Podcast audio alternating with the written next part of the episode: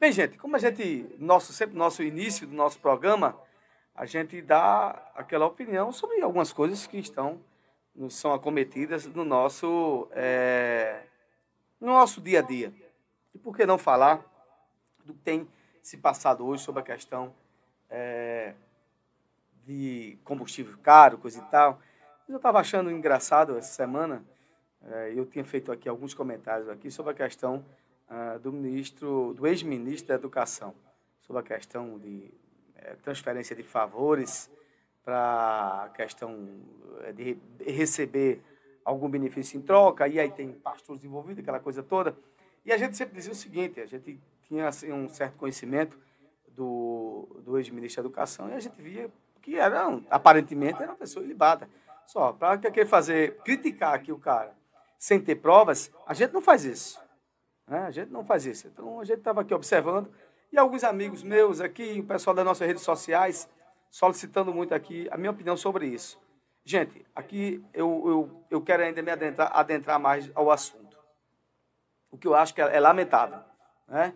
que a gente passou aí quase quatro anos, a gente não teve uma política de educação clara, clara, né, sobre os rumos da educação no nosso país. Né, os índices de educação de aprendizado, principalmente atenuado ainda mais, agravado ainda mais pela nossa, pela questão da pandemia também, né, a falta de, de planejamento, de integração entre municípios, estados e a União, uma desgraceira total. E o que é que a gente vê? Né? O que a gente viu foi isso, virou um, um balcão de negociata.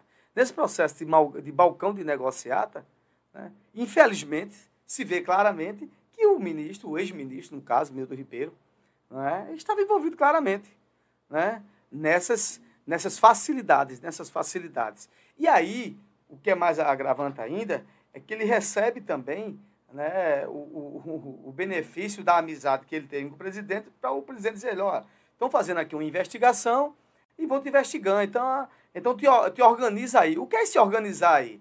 Se você tiver alguma prova, você elimina.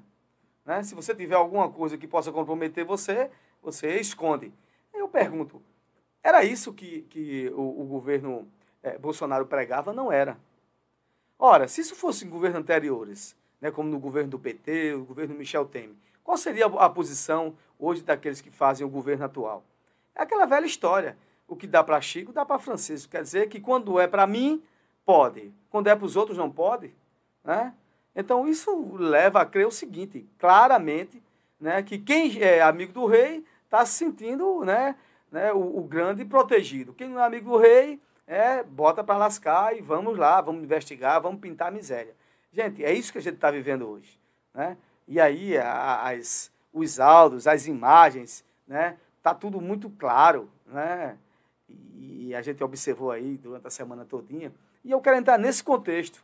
O contexto que eu estou falando é esse daí.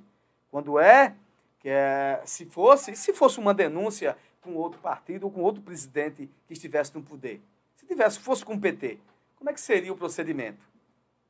É, certo isso?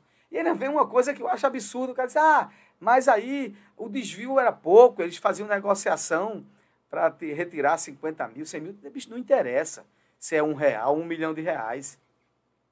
Corrupção é corrupção em qualquer lugar do mundo. E não interessa se, qual, qual o montante. É, o pessoal está dizendo o seguinte: são tão incompetentes que até o processo de corrupção é pouco. Eu acho uma lástima. Acho uma lástima também que a Igreja Presbiteriana do Brasil não se pronunciou, né? porque mesmo que ele esteja sendo investigado, era para estar sido afastado. Né? Ó, vai se investigar, quando chegar aí a conclusão, se você é inocente ou não, né? Aliás, a gente está no Estado de Direito, então fazendo sob a presunção da inocência, você vai ficar aí né, no banquinho aí sentado até a definição das, das investigações. E é isso que a Polícia Federal tem feito. Né? Agora, com certeza, né, a ação que a Polícia Federal fez, com certeza o presidente sabe, sim, pelos seus gabinetes institucionais de inteligência, que haver, né, soube com, com antecedência, que haver essa inserção, né, esse pedido é, de prisão sobre, é, sobre é, é, é, o ex-ministro. E aí deu no que deu. Aí quer dizer que você recebe a notícia privilegiada, manda o cara se organizar, que vai levar uma, uma batida policial. E estranhamente, o cara no outro dia já está solto. Né? Ora, eu nunca também fui muito a favor dessa questão dessas, prisões preventivas, né, para é, pressionar a pessoa para ficar lá com autoestima baixa e querer entregar e para se livrar da cadeia, dizer tudo que sabe e o que não sabe, só para se dar bem. Né? Quem fazia muito isso era Sérgio Moro e deu no que deu. A minha grande pergunta é o seguinte: ora, se fossem outros governos, qual seria a atitude do governo Bolsonaro? Dizer que era o homem mais honesto do mundo? Dizer que isso não podia acontecer? Dizer que, tá, dizer que alguém estava sendo privilegiado? Esse é o grande absurdo. Né? A gente está vivendo, é, parece que um, um, um, estado de exceção de direitos. De exceção de direitos. Tem direitos aquele que é amigo do rei, que, que são amigos do rei. Aqueles que não são amigos do rei vai ter que sofrer né, as penalidades da lei. Então, isso não é certo, isso não é democrático, isso não é republicano. Então, para quem preza, preza tanto, né, preza tanto sobre honestidade, preservação de direitos, não acho isso que seja. Então, só, é, só, que, só quem tem direitos é aqueles que são meus amigos que estão me rodeando, os outros não têm.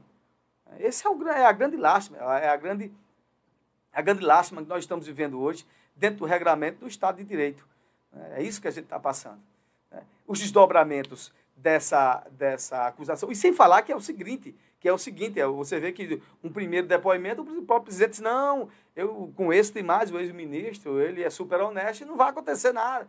É isso, coloco minha cara no fogo e depois disse logo, ah, é, parece que está envolvido em algumas coisas aí. Todo mundo sabe que está envolvido.